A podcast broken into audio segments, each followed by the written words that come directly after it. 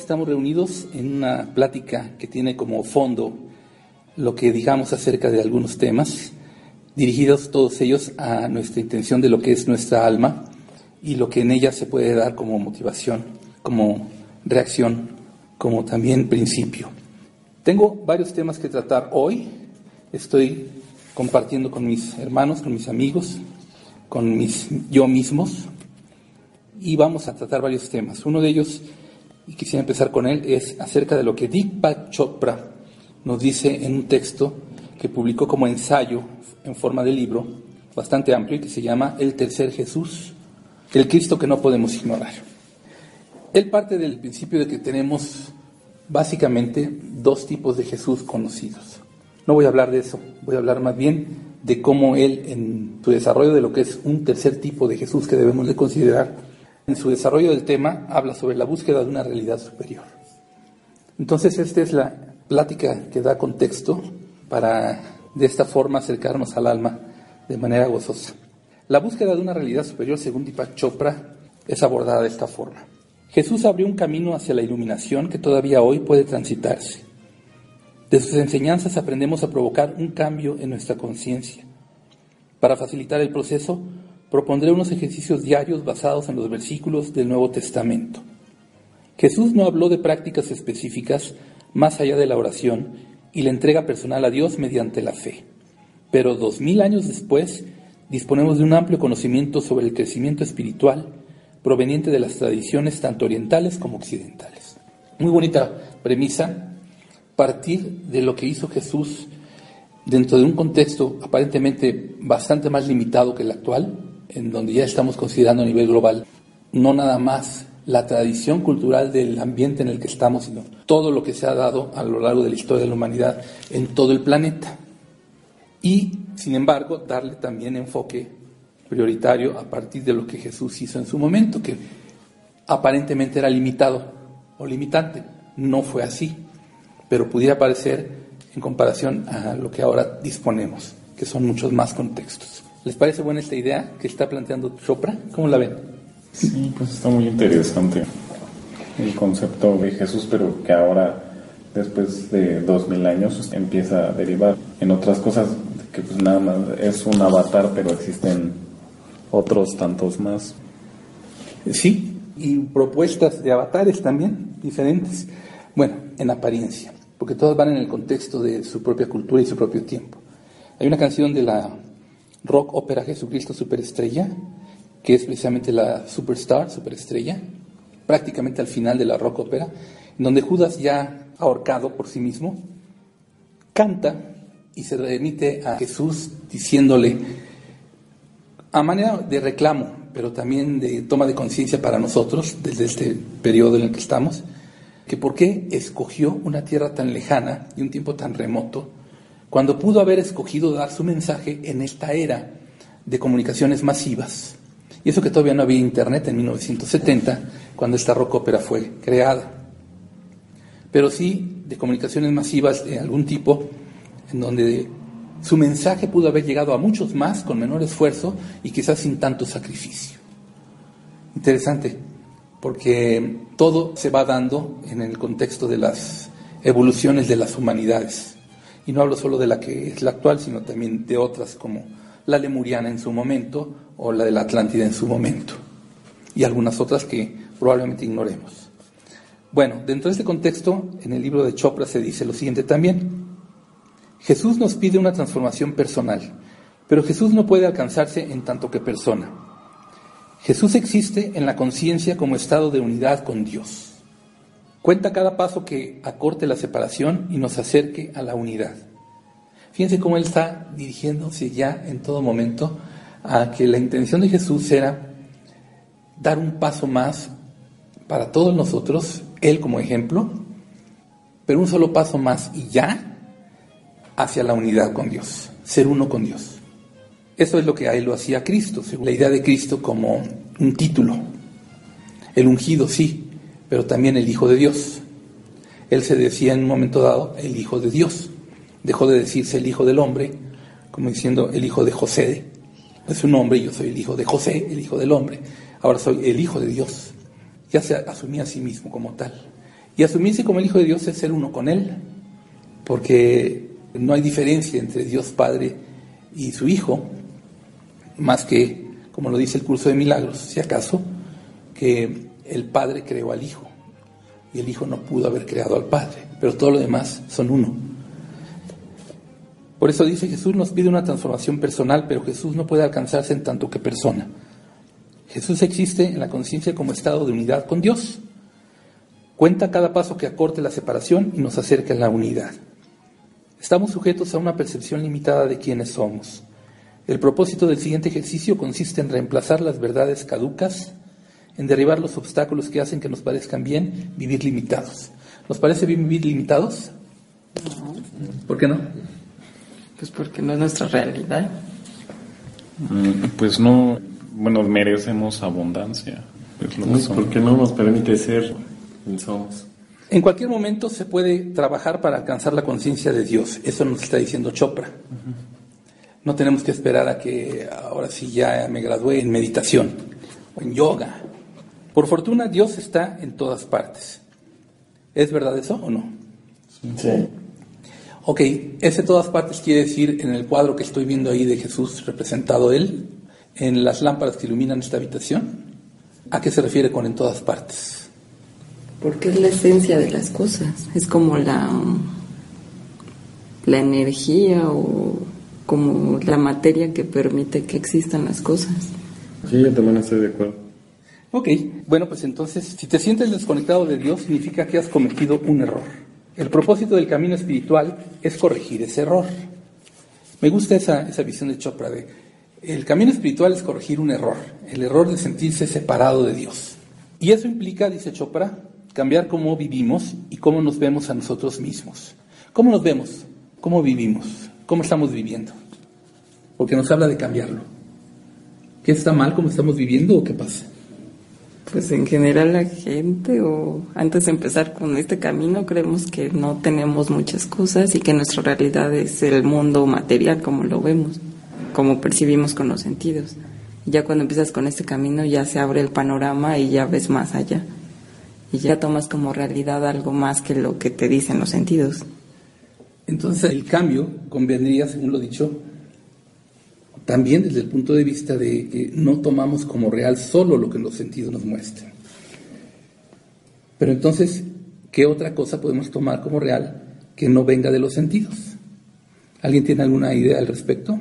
Los sueños, pues supone que los sueños es la forma en la que se comunican mensajes a través de pues, de todo aquello que no está sujeto a la realidad, porque en los sueños es donde nos permitimos ser y se supone que es donde está lo real o también eh, entra en nuestro lado intuitivo o subconsciente. Ajá. Yo, pues, meditar, siento que la parte de la meditación es como interiorizarte y estar en esa parte tuya interna, ¿no? Como conectarte con todo eso. Estupendo. Entonces sí hay posibilidades que aunque estén todavía entintadas con nuestra sensibilidad, también son independientes en alguna medida o manera de ello, y que también habría que ponerle atención. Por eso decía él, eso implica cambiar cómo vivimos y cómo nos vemos a nosotros mismos. En el presente capítulo, dice Chopra, explicaré desde un punto de vista práctico cómo se producen tales cambios. Los 15 pasos detallados a continuación no son doctrina eclesial y a primera vista mi puesta en práctica de las palabras de Jesús podría extrañar a más de uno, pero Jesús no puede considerarse de forma aislada. Pertenece a una tradición mundial. Sus enseñanzas se suman sin fisuras al flujo de la sabiduría que emana de otras tradiciones, así como de la evolución última del cristianismo. Pone a Jesús como un ente universal. ¿Dirían ustedes que de alguna manera todos somos universales o no? ¿O solamente los avatares, o solamente Jesús, o solamente quiénes? No, pues yo creo que todos estamos conectados con Dios, somos Dios. Todos somos uno. En la medida en que lo vemos así, sí, entonces. Bueno, pues Él nos da 15 pasos. Quizás no abarque todos hoy, pero vamos a empezarlos a ver. El primero dice, el reino de los cielos está en tu interior. Estas son lecciones que daba Jesús, ejemplos que Él ponía y que son pasos para hacer ese movimiento de cambio de realidad, de uno a otro de una a otra incluso. El reino de los cielos está en tu interior. Aplicación de la enseñanza. La fuente de la realidad se encuentra en ti, es tu esencia. Jesús señala aquí el camino que lleva a dimensiones ocultas, no solo la lección convencional del cielo. Cuando entras eres consciente de actividades como los pensamientos y los sentimientos. El instinto te lleva a perseguir la actividad que conduce al placer y evitar aquella que lleva al dolor. Así somos todos, ¿no? Andamos evitando el dolor, a menos los masoquistas que, que parecen no ser así el caso o los que buscan hacer sufrir a otros. Pero Jesús se refiere a una realidad interior totalmente distinta. La conciencia oculta tras los pensamientos es la que alberga toda la inteligencia del universo. Es al mismo tiempo personal y colectiva. Es al mismo tiempo personal y colectiva. Está en nosotros, pero como está conectada con la fuente, es colectiva. Todos la tenemos. Entonces, las implicaciones de eso son muchas, pero una de las primeras que me vienen al pensamiento es, si yo me conozco a mí mismo, y Jesús lo proponía muy a la manera de los misterios de Leusis, conoces a ti mismo, entonces al conocerme a mí mismo, sé quién soy y cuál es mi esencia, cuál es la realidad en mí. No solo la que parece, sino la que es. Y esta entonces está en clara comunicación con la realidad de todos los demás, porque todos somos uno, como lo estaban diciendo ustedes mismos. De ese principio partimos. El mismo Chopra así lo apunta. La derivación de Jesús hacia el uno. Y entonces en nosotros está el conocimiento y la respuesta de todo, si lo sabemos ver.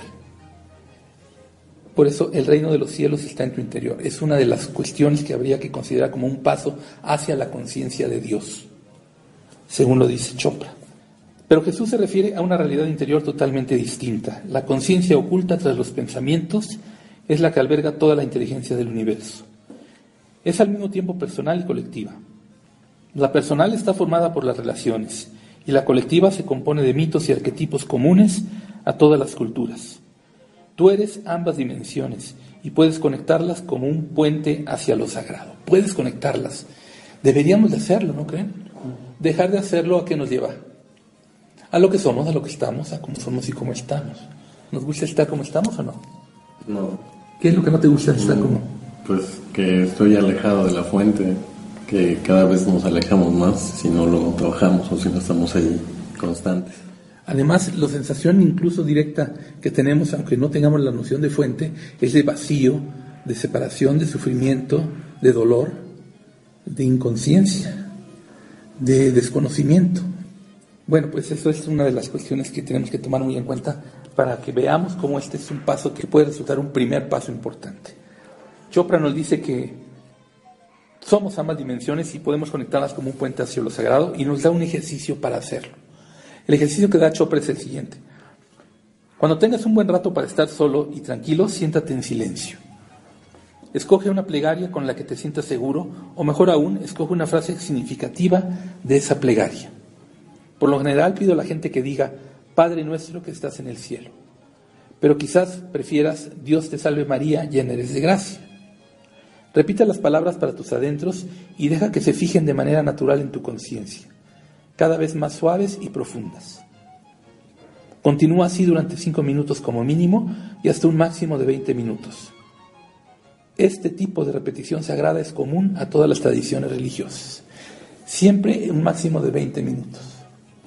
Es conocimiento en las tradiciones que 20 minutos es un tiempo justo para que la atención dé el mejor resultado.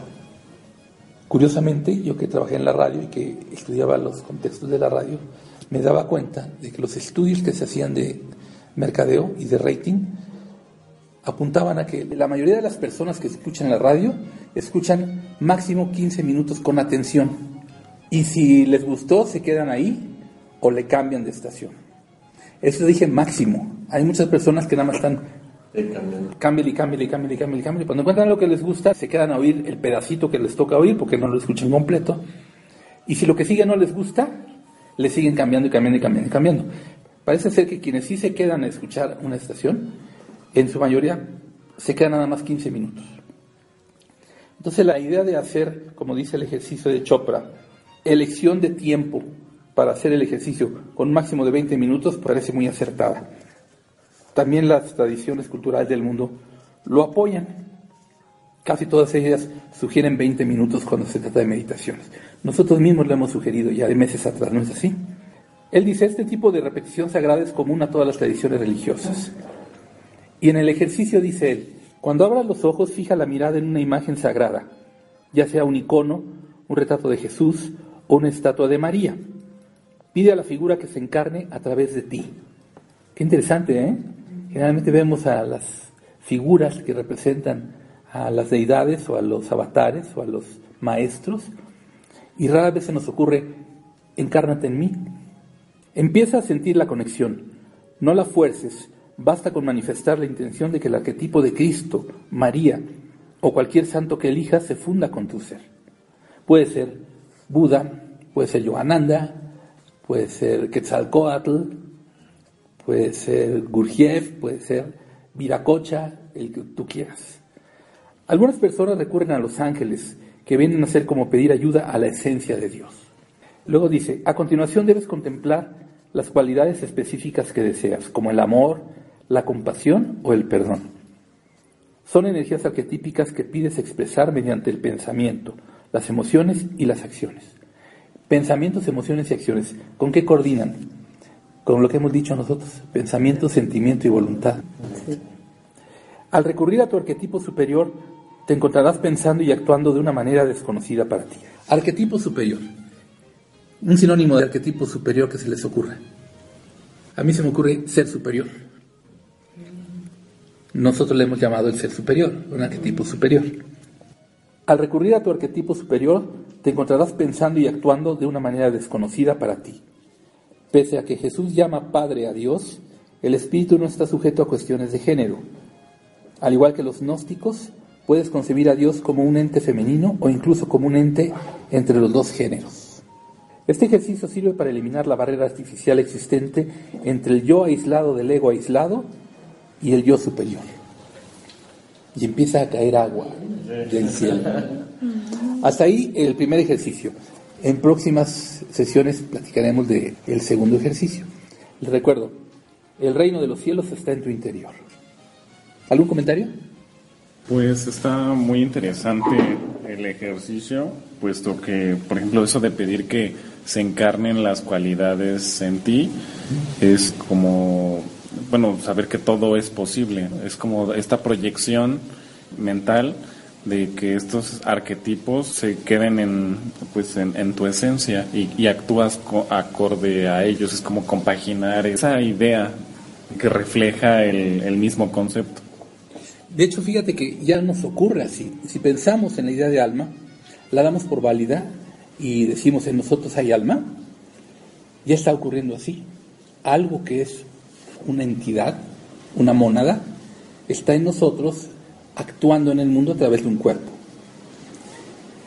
Si ponemos el énfasis en eso, se está dando siempre. ¿Lo podemos cambiar? Según el ejercicio, sí. Y si lo cambiamos, elegimos. Podemos elegir entonces a quién le vamos a dar la posibilidad de actuar a través de nosotros. Que si es posible por medio de un alma, también lo es por medio de alguna otra. Básicamente sería el principio de la canalización, ¿no es así? O de la incorporación. Pero aquí no va en el ejercicio con la intención de incorporar o de canalizar. Si acaso sí, de poner una canalización interior de, de la figura que nos resulta agradable, que estamos queriendo representar en nosotros mismos por medio de nuestro sentimiento, de nuestro pensamiento y de nuestra acción. Entonces empezaríamos a sentirnos de una manera distinta como nos sentimos. Y esta otra manera de sentir no es solamente la nuestra, sino la nuestra y algo más que se está agregando. Cualquiera que esto sea, es distinto en algún sentido y nos da nueva experiencia. Estaba leyendo en el libro de Jodorowsky de psicomagia que justamente, bueno, él describía como los actos psicomágicos y que para quitar como ciertos comportamientos era actuar como alguien que nunca fueras tú. Entonces, por ejemplo, a una chava que la intentan violar en su casa, ella le tenía miedo a los hombres y entonces Jodorowsky le prescribe, pues actúa como puta, o sea, vístete, bueno, va a ser todo simulado, pero vas a actuar esa contraparte, entonces a raíz de que empieza y que siente todas las miradas lascivas y empieza a fumar el cigarro y se le acercan los hombres, y empieza a sentir como una energía llega en su vientre y que le empieza a dar poder. Entonces, ella se encarna como en el personaje.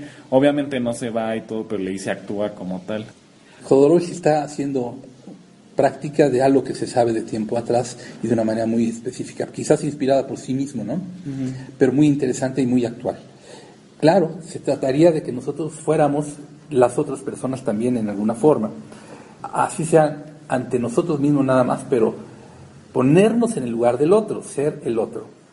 Cambian mucho las cosas a partir de ese momento, porque te pones en el lugar del otro, te sientes como el otro, entonces tu perspectiva de lo que está ocurriendo, no solo de lo que te está ocurriendo, sino de lo que está ocurriendo es otra. Interesante también. Y eso sería como romper tu personalidad, ¿no? O sea, al ponerte en ese lugar, pues rompes esa personalidad y empiezas a cambiar también esa parte interior. ¿Qué idea te da este ejercicio de sentirte otro? ¿Qué piensas de Sí, te libera demasiado. Digo, en mi caso me pasó así como que actúa de otra forma y como que te liberas y te liberas. Llega un momento en que está, pues no pasa nada si actúas de otra forma. Entonces sí es una cuestión que convendría considerar para explorarla. Por lo menos Chopra lo pone en esta intención de el reino de los cielos está en tu interior, empieza a sentirlo a través de las imágenes que te sirven para representar, o de los avatares, o de las figuras aparentemente externas que te ayudan a representar la idea del cielo en ti. Y vamos a ver qué ocurre.